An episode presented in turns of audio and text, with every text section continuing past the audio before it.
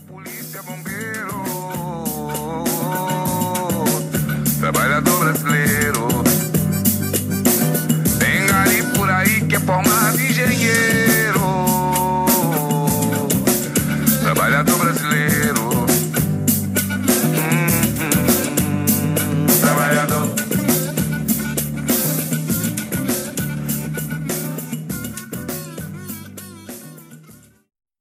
beleza? Quem tá falando aqui é Thiago Post, esse é mais um postcast, esse é o segundo episódio da série, a gente está falando sobre o livro do Mário Sérgio Cortella, Porque Fazemos o que Fazemos, e hoje a gente vai falar um pouco sobre divisão do trabalho, consequências da divisão do trabalho e da automatização, a gente vai falar sobre produtividade, sobre capital humano e sobre os reinos da liberdade e da necessidade.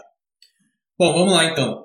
É... O segundo capítulo do livro ele é um pouco complicado, vamos dizer assim, porque o Mário Sérgio Cortella passa por vários assuntos de maneira rápida, é, algumas coisas ele aprofunda mais, outras menos, enfim. E aí o que eu consegui resumir é que muito do que, muito do que a gente tem é, com relação a, ao trabalho e com relação à vida que a gente vive hoje, ela está diretamente relacionada com a escolha que a sociedade fez e essa escolha se resume em acumular ao invés de compartilhar. Vocês vão ver isso ao longo do, do nosso, da nossa discussão aqui hoje. Tá bom? Então vamos lá, vamos falar sobre começando a divisão do trabalho. E desse jeito a vida segue sem melhorar. Trabalhador. Trabalhador brasileiro. A divisão do trabalho, ela, ela tem três grandes autores que falam sobre ela. O Emile Durkheim, que fala mais no sentido da confiança nos outros, né? Então a gente vivia em uma época, antigamente, todo mundo fazia mais ou menos a mesma coisa e não tinha, tipo assim, é, eu, eu conseguia, sei lá, tirar o leite da minha vaquinha, plantar minhas plantinhas, fazer minha comida e tava tudo bem. Não precisava de mais ninguém, não precisava de outras pessoas e, na verdade, a maioria das pessoas estavam na mesma situação que eu. O, que acontece hoje é que a gente está numa sociedade que eles chamam de solidariedade orgânica, onde eu tenho que confiar em alguém, que se as pessoas veem alguma coisa, por exemplo, eu vou num cabeleireiro que eu acho que vai contar, inclusive, melhor que eu, né? E, porque ele passou anos fazendo aquilo ali. Tem Adam Smith que fala sobre a riqueza das nações, um livro famoso dele, na verdade, que é a riqueza das nações, e ele fala sobre a divisão do trabalho, eu acredito mais como a gente conhece, né? Que é a, a divisão é, que aconteceu na, na fábrica da Ford, né, por exemplo, enfim. Mas ele dá um exemplo de uma, uma, uma empresa de alfinetes, onde o trabalho é de uma pessoa, uma pessoa fazendo alfinete faria 20 alfinetes por dia, e ele pega uma fábrica, coloca 10 pessoas, só que ele, cada pessoa faz uma parte do trabalho, bem específica, e a produtividade aumenta e eles conseguem, ao invés de fazer, por exemplo, 200 alfinetes por dia, eles fazem 48 mil alfinetes num dia. Isso se dá porque é, a pessoa se, se torna altamente produtiva, ela repete muitas vezes aquele trabalho, ela começa a pegar o jeito, vamos dizer assim, teu corpo se prepara para aquilo. E além disso, tu consegue ainda pensar sobre aquele teu trabalho, sobre aquela tua atividade e sugerir melhorias. Então, sei lá, eu usava uma tesourinha para cortar, mas se eu cortar com um facão, sei lá, alguma coisa assim, ou outro equipamento que seja mais preciso, mais rápido, que eu não precise fazer força com os dedos, vai tornar o processo ainda melhor e a gente vai aumentando cada vez mais a produtividade. Legal. E Karl Marx, que é o cara que fala da luta de classes, né, que eu confesso nunca estudei muito bem. Porém, o que eu quero chegar é, voltando um pouquinho para a parte do, da fábrica de alfinetes, quando existe a divisão do trabalho, também existe às vezes a, a perda da identidade com aquele trabalho realizado. Então, por exemplo, o indivíduo vai lá e ele começa a fazer aquele trabalho, ele começa a ficar muito bom naquilo, mas ele também não se envolve mais naquele trabalho, simplesmente é um trabalho mecânico, onde não existe mais o pensar em cima daquilo ali. E eu, apesar da minha alta produtividade, eu, eu, não me relaciono com aquele trabalho, eu não me vejo nele e, e ele não me representa mais. Então, realmente é um trabalho que é extremamente desmotivante e pode acontecer com todo mundo, né? Então, no momento que tu passa a perceber que o teu trabalho, ele simplesmente é um trabalho mecânico, que ele se repete toda vez, é a mesma coisa, e tu não vê um, um valor naquilo que tu está fazendo, é, é o momento de tu começar a ter que pensar sobre isso, a ter que repensar essa tua atividade. Ele dá o exemplo do livro dele, em que ele, ao desenvolver, ao, ler, ao, ao escrever aquele livro, ele consegue se ver naquela obra, ele consegue ver a própria autoria dele ali, ele consegue ver a impressão digital dele. Então é mais ou menos essa ideia. O trabalho automatizado, é, ele te deixa alienado, ou seja, alheio àquilo que tu faz, e ele acaba te, te levando a essa ideia de perda de identidade. Tá?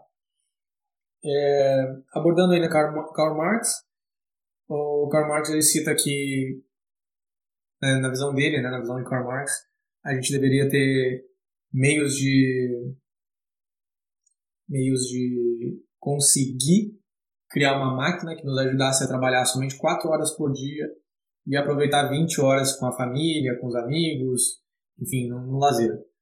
Acontece que a gente já, já tem capacidade de fazer isso, isso não ocorre porque existe uma divisão é, não não igualitária tanto do trabalho em si, ou seja, do que deve ser executado, quanto das riquezas.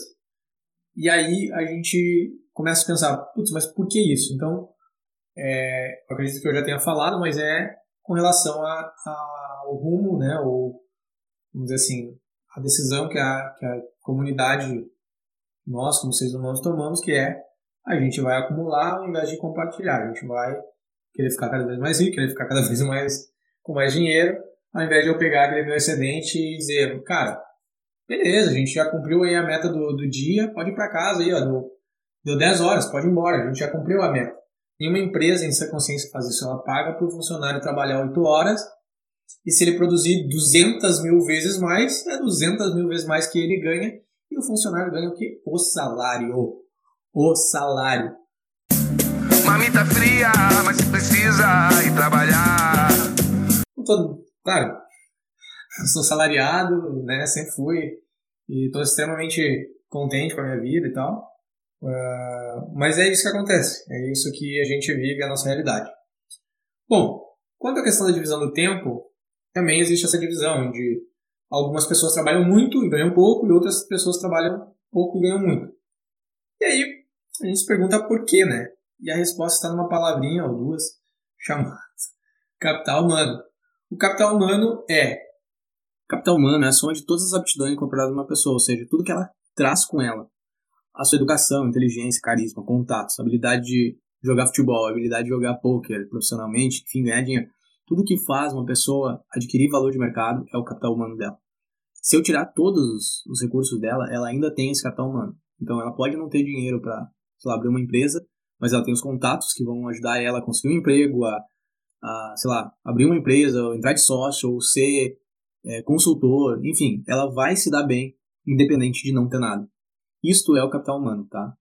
Deixa eu só abrir um parênteses, que é o seguinte, o Mário Sérgio Cortella é um filósofo, ou seja, ele vai discutir questões a respeito de como é, que as coisas poderiam ser. Então ele não vai entrar em, necessariamente em questões que são realistas. Por exemplo, ele vai perguntar: é possível a gente compartilhar é, tem alguns casos, algumas tribos, alguns exemplos ou exercícios, ou enfim, ou testes que funcionaram. Mas na escala global, o que a gente tem é o capitalismo funcionando na maior parte do mundo. O que, que significa isso? Significa que eu vou trazer coisas ou, ou pontos que são mais práticos e que são mais voltados para essa área. Então, tendo dito isso a respeito do capital humano, é, por que, que o capital humano é tão importante, tá? O capital humano ele faz parte de, de alguns elementos onde a gente é, consegue transformar insumos em algo concreto no fim da, de uma cadeia produtiva, tá? Então, assim, se a gente for olhar para produzir alguma coisa, eu preciso de recursos naturais, tá? Normalmente terra, é, enfim, sementes, água, luz, sol, essas coisas todas, tá?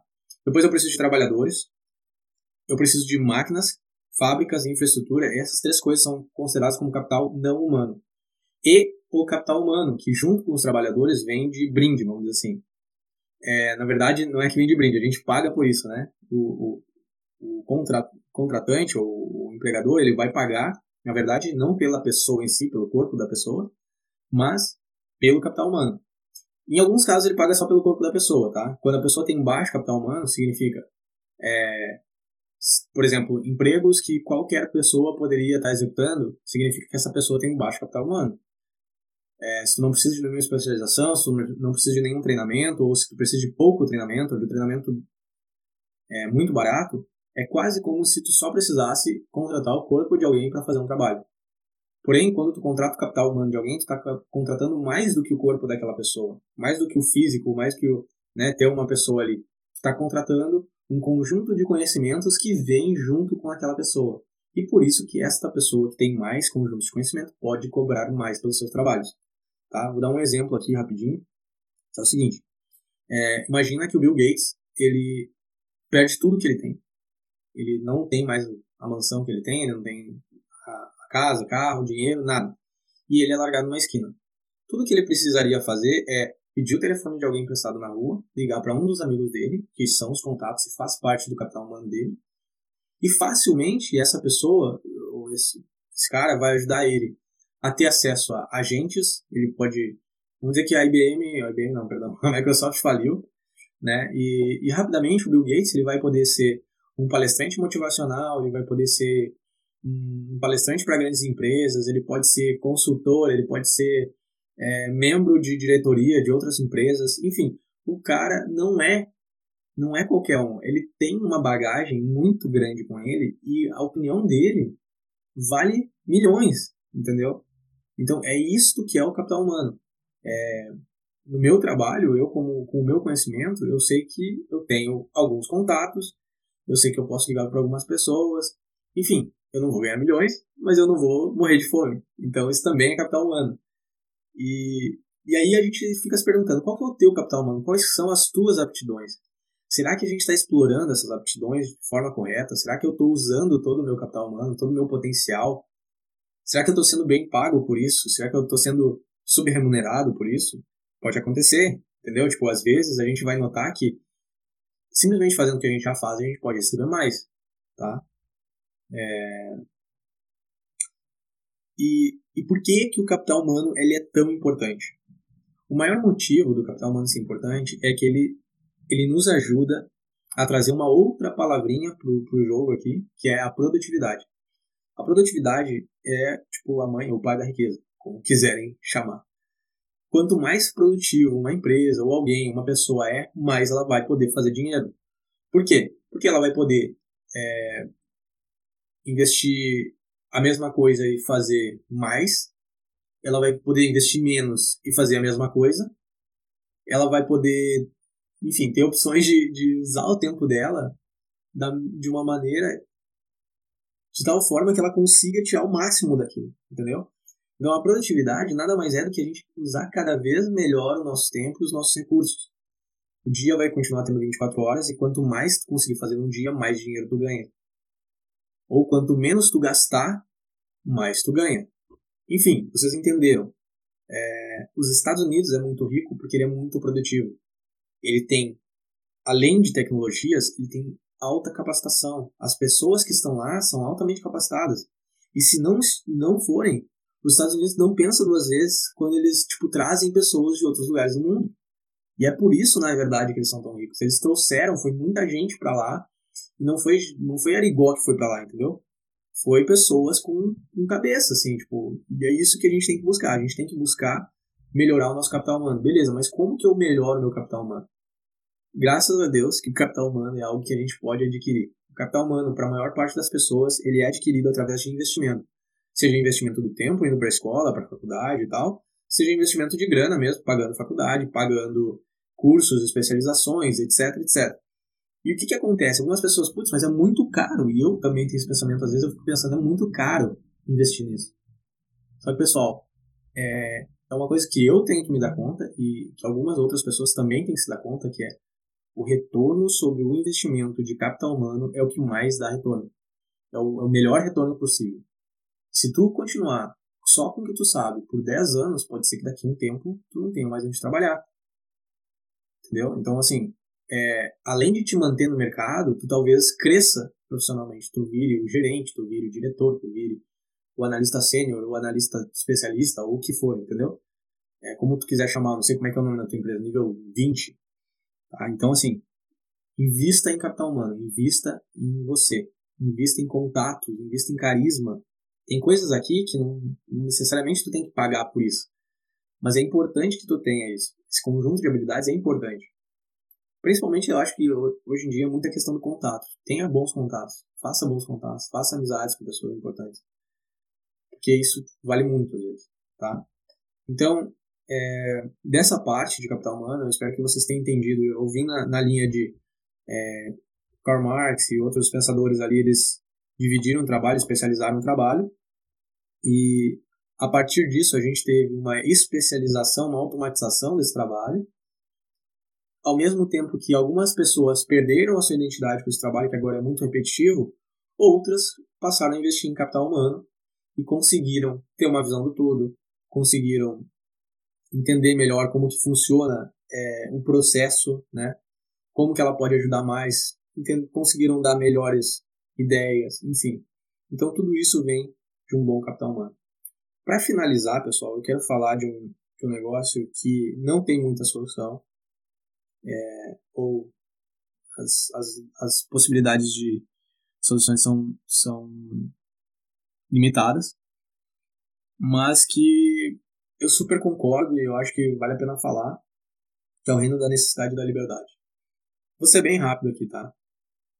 Quando a gente está no reino da necessidade, a gente não tem alternativa. E se esse for o teu caso, tu tem que trabalhar ainda mais, tu tem que correr ainda mais atrás, para que as coisas que tu tem, elas possam não ser mais só necessidade, mas elas possam ser uma garantia. Então eu tenho que comer, eu tenho segurança, eu tenho o básico para mim poder começar a fazer escolhas. E aí eu entro no reino da liberdade. O reino da liberdade é o reino onde eu posso escolher. Eu posso escolher o emprego que eu quero, eu posso escolher sair desse emprego, eu posso escolher é, dar um, um tênis melhor para meu filho, eu posso escolher, sei lá, viajar, eu posso escolher comer um churrasco com meus amigos no fim de semana. Então, o exemplo que Cortella dá é: se eu não sou livre da fome, da miséria, de algumas outras coisas, da falta de saúde, eu não sou livre para viajar, para escolher um emprego, para ser feliz. Então é muito importante que a gente que tem mais condições, a gente percebendo que alguém está nesse, nesse cidade, a gente também ajude essas pessoas.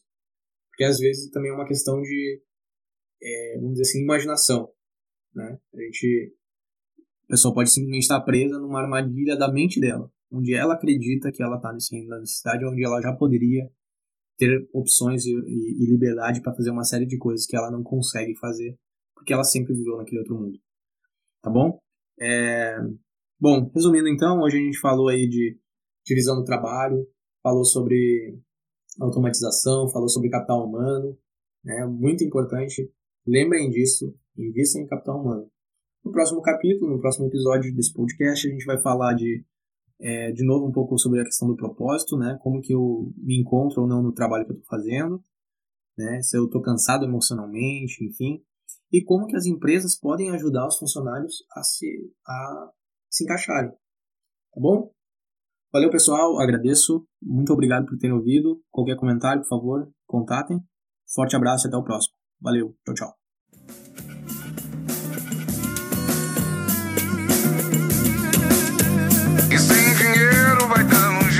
Vai pro serviço. É compromisso, vai ter problema se ele faltar.